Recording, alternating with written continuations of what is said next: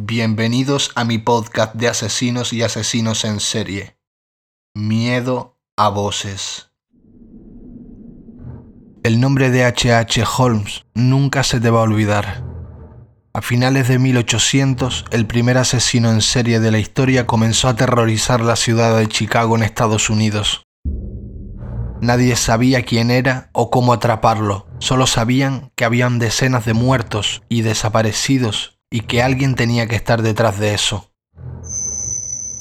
De acuerdo con las investigaciones modernas, pudo haber matado a más de 300 personas.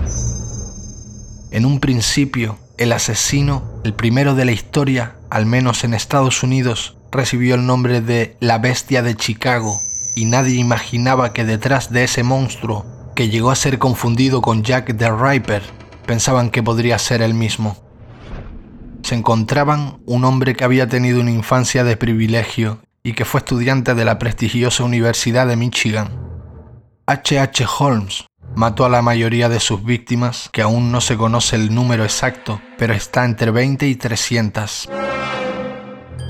H. H. Holmes mató a la mayoría de sus víctimas en una casa que construyó especialmente para matar.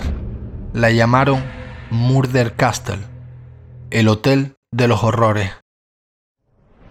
Holmes nació en 1861 bajo el nombre de Herman Webster Madger.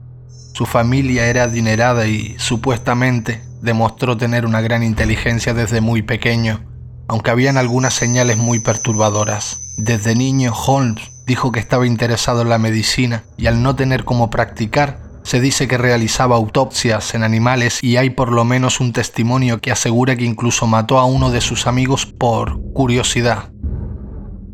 Su vida en el crimen empezó primero con pequeños fraudes y estafas. Se dice que robaba cadáveres cuando era estudiante en la Universidad de Michigan y que lo usaba para cobrar seguros, además que los utilizaba para hacer experimentos.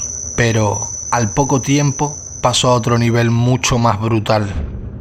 En 1885, Holmes se mudó a Chicago y comenzó a trabajar en una farmacia en la que usó el alias de Dr. Henry H. Holmes. Se cree que mató al dueño original para quedarse con el negocio y muy cerca de allí mandó a construir un edificio de tres pisos que convirtió en su Hotel de los Horrores, en el que torturaba y mataba a sus víctimas. El edificio supuestamente estaba lleno de cuartos secretos, trampas y otras cosas que le permitían deshacerse de los cuerpos lanzándolos al sótano en el que tenía un horno para quemar los restos.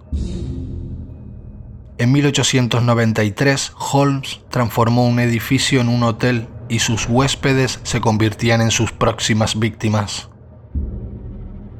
La mayoría de los asesinatos fueron a mujeres a las que Holmes seducía. Incluso tuvo varias novias que desaparecieron misteriosamente.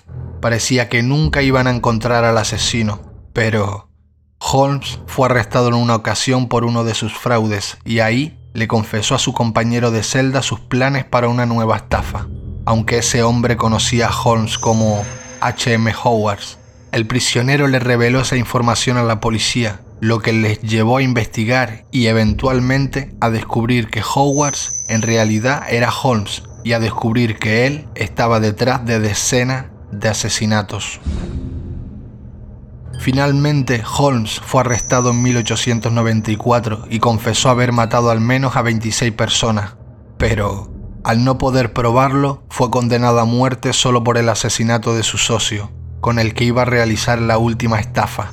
Holmes fue colgado el 7 de mayo de 1896. Después de ser descubierto, Holmes dijo estas palabras. No pude evitar el hecho de que era un asesino, como tampoco el poeta puede ayudar a la inspiración para cantar.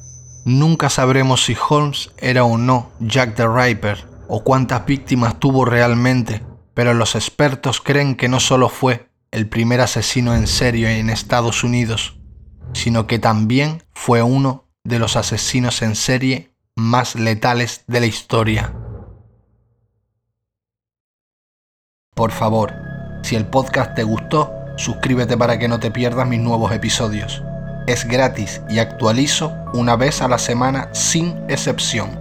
Comparte este episodio con tus amigos y déjame saber tu opinión ya sean los comentarios, reseñas o notas de voz. Eso me ayudaría mucho para traerte más episodios así. Si prefieres disfrutar mi contenido de manera visual, también puedes buscar mi canal en YouTube. Sigue el horror en las redes sociales. Puedes buscarme en Twitter, Miedo a Voces, y también en Instagram, Miedo a Voces.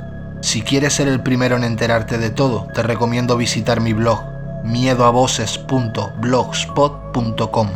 Próximamente estará disponible mi aplicación para Android. La podrás descargar de manera gratuita desde la tienda de Play Store. Muchas gracias por acompañarme en este viaje.